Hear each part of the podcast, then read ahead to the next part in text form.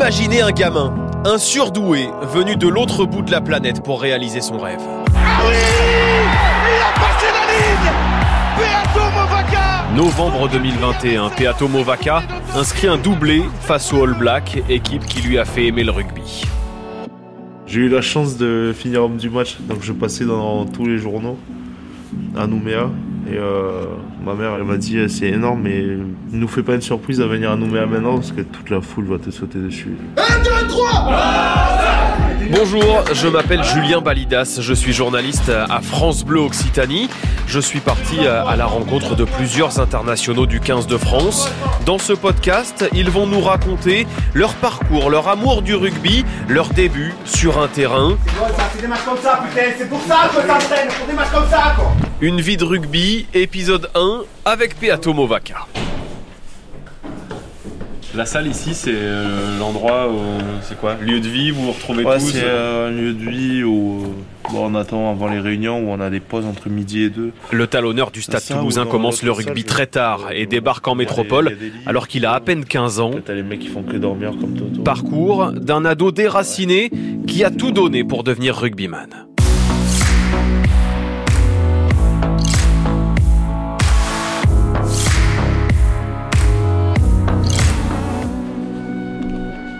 On est euh, chez toi presque, ici euh, dans les locaux du, Stade Toulousain. Est-ce que tu te souviens de la première fois que tu as mis les pieds ici? Bah, j'ai commencé le rugby assez tard, quand j'allais avoir 15 ans et j'ai été repéré euh, deux ou trois semaines après avoir commencé le rugby. Avant, je faisais, du volet et bon, j'avais envie de changer avec mon frère. On a essayé le rugby pendant la, c'était pendant la Coupe du Monde 2011 et, voilà, j'ai été repéré hyper, hyper rapidement alors que je connaissais, euh, je connaissais rien au, au rugby. Je devais partir le, j'avais le billet le 6 décembre, c'était hyper rapide. J'ai, il m'a repéré en fin novembre et le 6 décembre j'avais mon billet. Sauf que ma mère, euh, elle voulait pas parce que j'avais le brevet et j'avais des difficultés à l'école. De mes frères et sœurs, j'étais le seul qui avait des difficultés, donc elle voulait pas que je parte loin d'elle. Donc euh, elle a refusé et ils lui ont parlé, ils lui ont dit euh, ben, que l'école était aussi importante que le rugby à Toulouse. Donc elle a dit oui, j'ai eu le billet euh, le 22 janvier. Tu te Et- rappelles des dates C'est Ouais. marrant. pour- pourquoi ça te, ça- ça te marque comme ça, ces dates-là Ben non, parce que c'est euh, c'est ça qui a démarré euh, ma carrière sportive et euh, ben voilà, tu te rappelles des dates quand, quand on était champion, des trucs comme ça quoi, ça marque. Donc le 22 janvier, on arrive ici, short claquette, alors que c'était l'hiver, euh, il neigeait. Ouais, c'était un peu dur le changement climatique, il a ça a piqué un peu, mais euh, voilà, j'étais tellement content de, de me dire dans ma tête que j'allais peut-être réussir dans dans le sport et euh, à Nouméa, tous ceux qui réussissent dans le sport euh, bah, sont, bien vus, euh, sont bien là-bas. Donc euh, je voulais à tout prix euh, réussir, euh, réussir euh, dans le sport ici. Comme j'ai dit, j'avais des difficultés à l'école. Depuis euh, l'école primaire, j'avais des cours particuliers. Je prenais des cours particuliers et ça me mettait un peu à l'écart de mes frères et sœurs parce que eux, ils avaient pas besoin, ils réussissaient à l'école. Donc euh, voilà, je commençais à être un peu plus en retrait, mais j'étais hyper proche de mon grand frère. Il a trois ans de plus que moi, mais on a grandi un peu comme des jumeaux. On, on traînait partout ensemble. Donc euh, on a fait euh, deux ou trois clubs de volley et sur ces clubs-là, les coachs m'ont dit que j'allais venir en France pour le volley.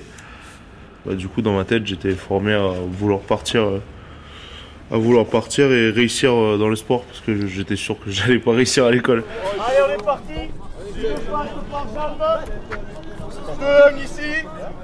Et on part tendu Quand il m'a repéré le soir, le soir d'un entraînement, euh, On passe à deux bah Nouméa, tu sais quand il y a des gens, même si c'est un Wallisien, tu sais qu'il vient pas de, de Nouméa, donc on le voit, on regarde un peu.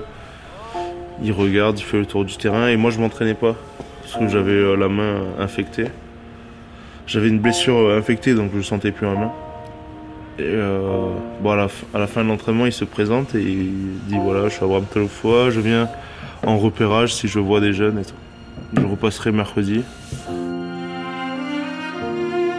Abraham Tolofua, dont parle Peato Movaca, c'est l'oncle de Celevasio Tolofua, coéquipier de Movaca à Toulouse, ancien joueur pro, natif de la Nouvelle-Calédonie, qui a donc repéré Peato et qui l'a hébergé à son arrivée dans la ville rose. Donc le mercredi, je prends une éponge, je frotte euh, ma plaie, je désinfecte, pansement et je m'entraîne. Je sais pas comment j'ai fait, mais toutes les actions, je captais rien au bien, mais toutes les actions que j'ai fait, elles sont toutes passées. Les chisteras, les passes à l'aveugle, je faisais n'importe quoi et ça passait. Est-ce qu'on peut essayer d'appeler justement Abraham? Je sais pas si, je sais pas à quelle heure il J'ai est là. essayé de l'appeler tout à l'heure, ça mais il répond pas? répondait pas. Bonjour Abraham. Oui, bonjour. Est-ce que tu peux nous raconter la, la première fois que, que tu as vu Peato, toi? Comment ça s'est passé et comment tu t'es dit que ça pouvait devenir un, un rugbyman? Je trouvais que voilà, pour un gamin de déjà du, du pays, euh, jouer des situations de deux contre un, euh, nous on, on va d'abord au contact au lieu de, de, de fixer ou de voilà chercher à cadrer et puis donner le ballon. Et puis euh, et puis après sur la situation du duel où il a pris un gars là, et je crois qu'il était plus âgé que lui, et il a bien pris quoi. Il a il te l'a retourné. Et puis euh, voilà, je trouvais que c'était un, un gamin qui était facile quoi. Puis euh, j'ai j'ai demandé quel âge il avait. 14 ans. Et Non, puis euh, voilà, 14 ans. Et, pas. puis moi, je, moi en fait, il m'a tout de suite, ça m'a ça m'a titré quoi. Tu l'as pas cru quand il t'a dit qu'il avait 14 Ah, ans non non non, pas du tout. Moi, je pensais qu'il avait 17 ans. euh, comme ça. euh. Je te dis non, il n'a pas 14 ans. Il doit avoir 16 ans ou 17 ans. Et puis je lui ai posé juste une question comme ça. euh, C'était, c'est sorti euh, comme ça. Je lui ai dit, tu veux venir en métropole? Et, et là, il me regarde avec les grands yeux là. Il me, il me fait avec des, avec les yeux. Il me dit euh, oui. Moi, je trouvais qu'il avait, voilà, qu'il qu'il avait quelque chose de plus parce qu'il avait, il a un mental de fou.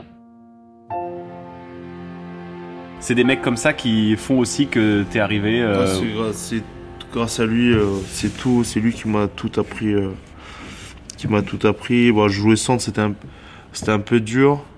J'ai fait six mois au centre, mais euh, là, si je, si je dois jouer au centre, je saurais, mais quand tu captes rien au rugby, euh, Ouais. on me disait, on avait des combinaisons, on en avait deux, soit croisées, soit main main, et je rentrais dedans, mais si je joue au rugby à 13 quoi, mais je comprenais, je comprenais rien. En plus, c'est plus dur à défendre quand t'es dans la ligne de trois quarts. Donc c'était un peu, j'étais un peu dans le dur et, euh, et voilà, la- l'année d'après, je passe troisième ligne et là, Régale.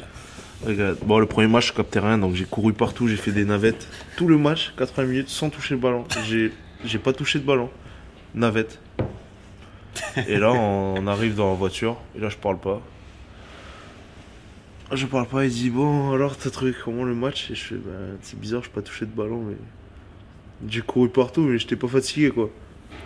Il dit mais j'ai pas touché de ballon. Et le soir bah du coup vu qu'on on était fan de la Nouvelle-Zélande, du coup il me montre un truc de Richie Mako, un match, il me dit regarde ce match et regarde que lui. Donc je regarde, je, vois, ben, il fait pareil la navette mais il touche des ballons et il plaque.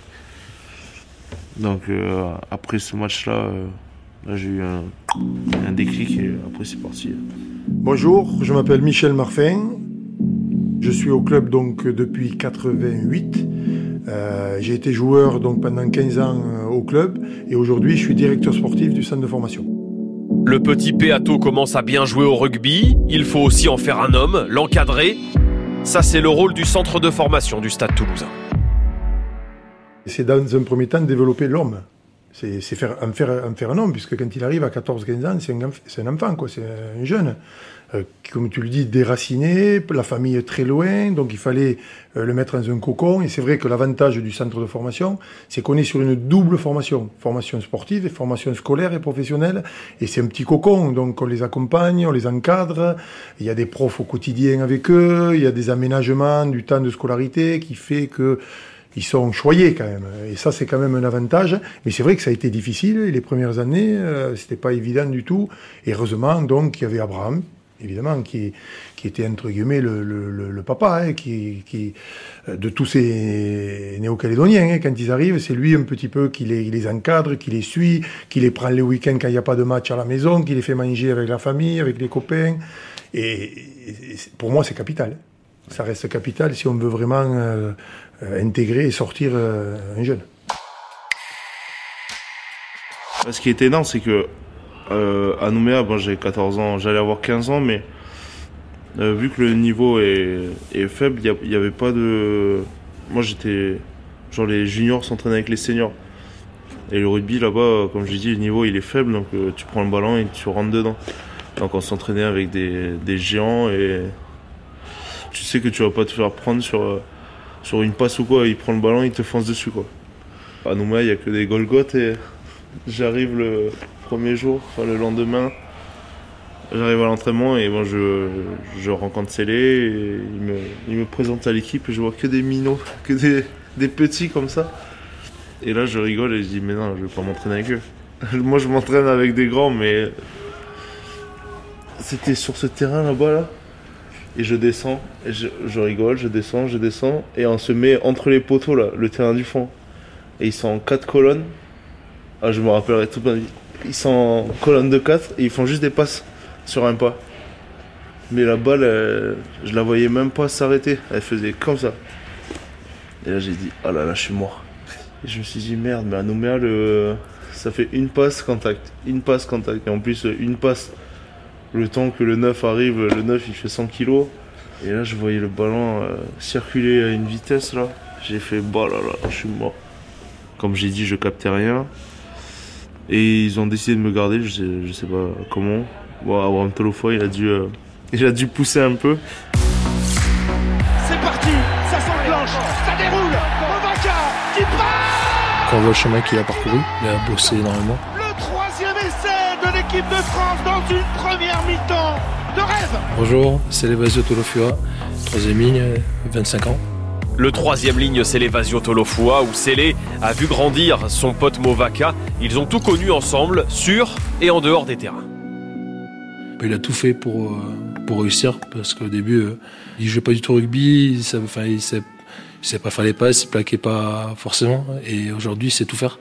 C'est-à-dire, il peut jouer au pied, il peut, enfin, il sait tout faire, il peut percuter les mecs, il comprend le rugby comme personne. Et franchement, c'est, c'est énorme. C'est un talentueux. on a grandi ensemble, on a tout fait ensemble. Bon, on s'est suivi jusqu'à maintenant. L'évolution qu'il a eue aujourd'hui, c'est un truc de fou. Quoi. Le chemin qu'il s'est tracé lui-même de son côté, il a été très fort en sa tête. Qu'est-ce que ça te fait d'entendre le meilleur copain qui, parle comme ça de toi? Ça me fait plaisir, hein. on est hyper proches, on a grandi ensemble, mais c'est grâce à lui que j'ai réussi. Heureusement qu'il était là parce que être dans une équipe où t'as pas, pas de pilier avec toi, c'est euh, c'est un peu plus dur et je pense qu'il y en a qui auraient pu réussir et qu'ils ont lâché avec le manque euh, le manque de la famille. Tout ça ils ont ils sont partis mais je pense qu'il y a des joueurs qui auraient pu réussir. Et moi j'avais scellé donc euh, je le connaissais pas du tout au début. Mais on avait le même âge on a on a les mêmes centres d'intérêt on rigole on a le même délire quoi. Du coup j'étais en famille d'accueil mais vu que je jouais avec Célé J'étais en famille d'accueil, mais j'allais plus euh, chez Célé. Donc euh, Abraham, il commençait à s'énerver parce qu'il voulait que, il voulait que je sois sérieux. il voulait que j'ai réussisse quoi. Et là maintenant, en métropole, tu es ah bien? Il y a rien qui, te manque? Vraiment, c'est ah c'est quoi que tu as Rien du tout. J'ai j'ai toute ma famille là-bas, mais après je suis bien ici. J'ai ma famille qui vient ici en 2018, en fin 2018, j'ai perdu mon père, donc euh, j'ai encore moins envie de, de rentrer. Je rentre juste pour ma mère, mais ma mère, elle, vient ici, donc. Euh, enfin, ma mère, mes frères et sœurs, hein, mais. Mais voilà, depuis que. Depuis qu'il est, parti, bah, j'ai. J'ai plus trop envie de, de rentrer. Je préfère. Genre, après, la, après le rugby, c'est sûr que je vais vivre ici, quoi. Je vais pas rentrer à. Je vais pas trop rentrer à Nouméa. Ok. Parce que c'est trop douloureux, parce qu'il était important pour toi, parce que. Bah oui, comme j'ai, comme j'ai dit, vu que j'étais un peu à l'écart de mes frères et sœurs, j'étais plus. Euh, ma mère, elle est à fond dans le travail, à l'école, et mon père, il était plus, euh, c'était plus gentil de, de la famille, donc j'étais plus avec lui. C'était un sportif aussi avant. Il faisait tous les sports. Comme moi, j'aime tous les sports. J'aime jouer, mais j'aime pas regarder. Et ma mère, c'était plus, euh, c'était plus celle qui nous engueulait tous les trimestres quand on ramenait les notes. Et mon père, c'était plus celui qui. Donc j'étais, euh, j'étais souvent avec lui. Au fil des années, Peato Movaca se fait une place. Le 17 décembre 2016, il connaît sa première feuille de match avec le Stade toulousain. Aujourd'hui, Movaca, c'est plus de 20 sélections avec le 15 de France pour le plus grand bonheur de Michel Marfin. Ah, ça a bien grandi. Je me rappelle les premières fois où il arrivait avec son ballon tout seul, il jouait sur le, terrain, sur le grand terrain tout seul, avec des grands coups de pied, il rattrapait le ballon tout seul. Et il a passé un paquet de temps comme ça. Puis l'intégration progressive au centre de formation, son suivi avec les différentes catégories jeunes chez nous en interne, euh, la montée avec l'équipe Espoir, euh, où on sentait qu'il y avait un potentiel hors norme, mais, mais, mais tellement facile qu'il en arrivait à déjouer, tellement il était facile, parce qu'il me filait des chistés à tout, à tout va, euh, alors qu'aujourd'hui il fait des chistés, mais quand il fait une chistée, elle arrive, quoi, la Là, c'était un peu chisté pour chister, quoi. Et donc cette progression euh, qui a fait qu'aujourd'hui, euh, ben, on connaît le, le, le, résultat. Et... Mais, mais, moi, ce qui me plaît là-dedans, c'est de voir l'homme. J'ai vu un petit, un petit gamin arriver de 14 ans et aujourd'hui, je vois un homme mature qui arrive avec sa voiture, l'équipe de France, le sac de l'équipe de France, le voir partir avec l'équipe de France, revenir au club. Et ça, c'est top. Quoi. Quand on est sur de la formation, je pense qu'il n'y a pas plus... Il n'y a pas plus beau que de voir euh, éclore euh, un jeune joueur et en plus qui a été, comme on le disait, déraciné depuis le plus jeune âge. Donc ça veut dire qu'à un moment donné, ça peut le faire aussi, quoi. ça peut marcher aussi. Il n'y a pas de vérité. Quoi. Moment fort de la carrière de Movaka, vous l'avez entendu au début de cet épisode. France-Nouvelle-Zélande, automne 2021, Movaka a inscrit un doublé au Stade de France avec ses larmes à la fin du match qui ont fait le tour de la planète rugby, des larmes qui coulent en pensant à son papa. Mon père, il était fan de, la Nouvelle-Zélande, mais fan, euh, il avait des cassettes euh, enregistrées des, des All Blacks et euh, de tous les matchs. Hein. Il avait tous les matchs, il enregistrait tous les matchs et voilà, la Coupe du Monde, il regardait, il regardait les matchs de, la Nouvelle-Zélande. Donc moi, je suis mon père, donc j'étais pour la Nouvelle-Zélande. La finale contre la France, j'étais pour la Nouvelle-Zélande sans rien connaître.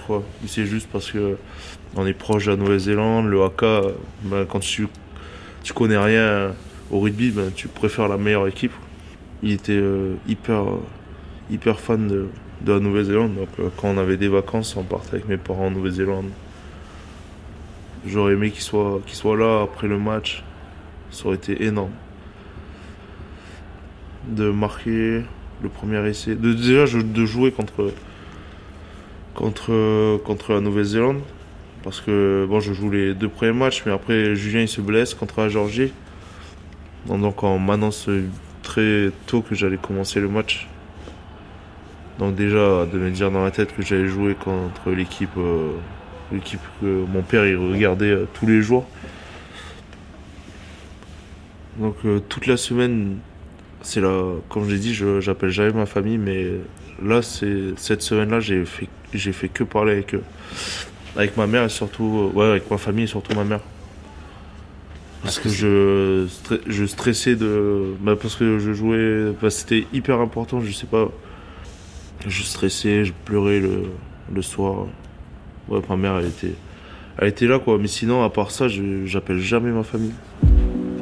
Alors en bleu comme au stade toulousain, Peato Movaca a le même concurrent au poste de talonneur, Julien Marchand. Alors concurrent, adversaire pour être le numéro 1 ou plutôt bon ami? Non, non, c'est un copain, on est, euh, on est, on est proche, pas du tout de, pas du tout de concurrence. Euh, on parle avec le staff, on sait euh, ce qu'on doit faire, ce qu'on, ce qu'il nous demande de faire, le temps de jeu qu'on aura. Donc on sait déjà le rôle qu'on aura et que ce soit lui qui commence ou que ce soit moi qui commence. Donc à partir de là, que ce soit ici ou en équipe de France. Hein. Après, euh, tu as toujours euh, envie de, de commencer des matchs quand c'est important, mais euh, voilà, le début de semaine, tu peux être un peu énervé, mais voilà, faut que ça parte. mais avec Julien, on est, on est, on est hyper proche, on s'écrit tout le temps. Après, on se donne pas de conseils parce que Dès qu'on prend des conseils, tu penses que tu prends des pièces, donc ça part plus à la rigolade, mais, mais non, sinon, jamais, jamais d'embrouille, jamais de dispute, pas de concurrence entre, entre tous les deux.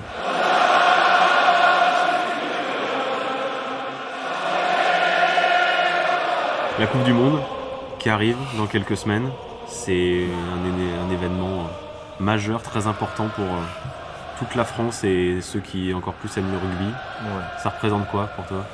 C'est la meilleure compétition. T'en as qu'une tous les tous les 4 ans, donc euh, tu attends que ça, tu travailles, tu, euh, les jeunes travaillent pour ça.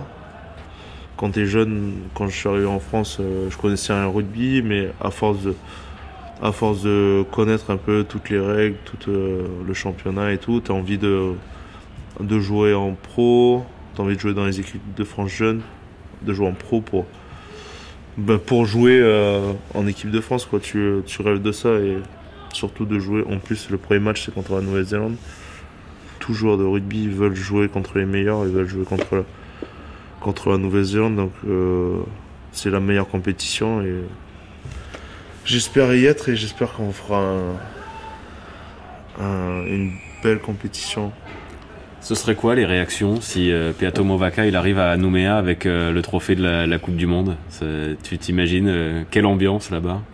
C'est sûr que ça va être, ça va être énorme, mais déjà après la Nouvelle-Zélande, je parlais avec ma mère, Bon, juste après le match. Bon, les jours passés, bon après j'ai eu la chance de finir homme du match, donc je passais dans tous les journaux à Nouméa et euh, ma mère m'a dit eh, c'est énorme, mais viens pas, ne nous fais pas une surprise à venir à Nouméa maintenant parce que tu vas te faire euh, bah, toute la foule va te sauter dessus. Donc euh, j'imagine que si on gagne la Coupe du Monde, ça va être euh, encore pire quoi. Bah, Merci Peato. Bah, merci à vous. hein. Une vie de rugby, Peato Movaca, le surdoué de Nouvelle-Calédonie. Récit et interview Julien Balidas, moyen technique et réalisation Pierre Bouillin, archive INA.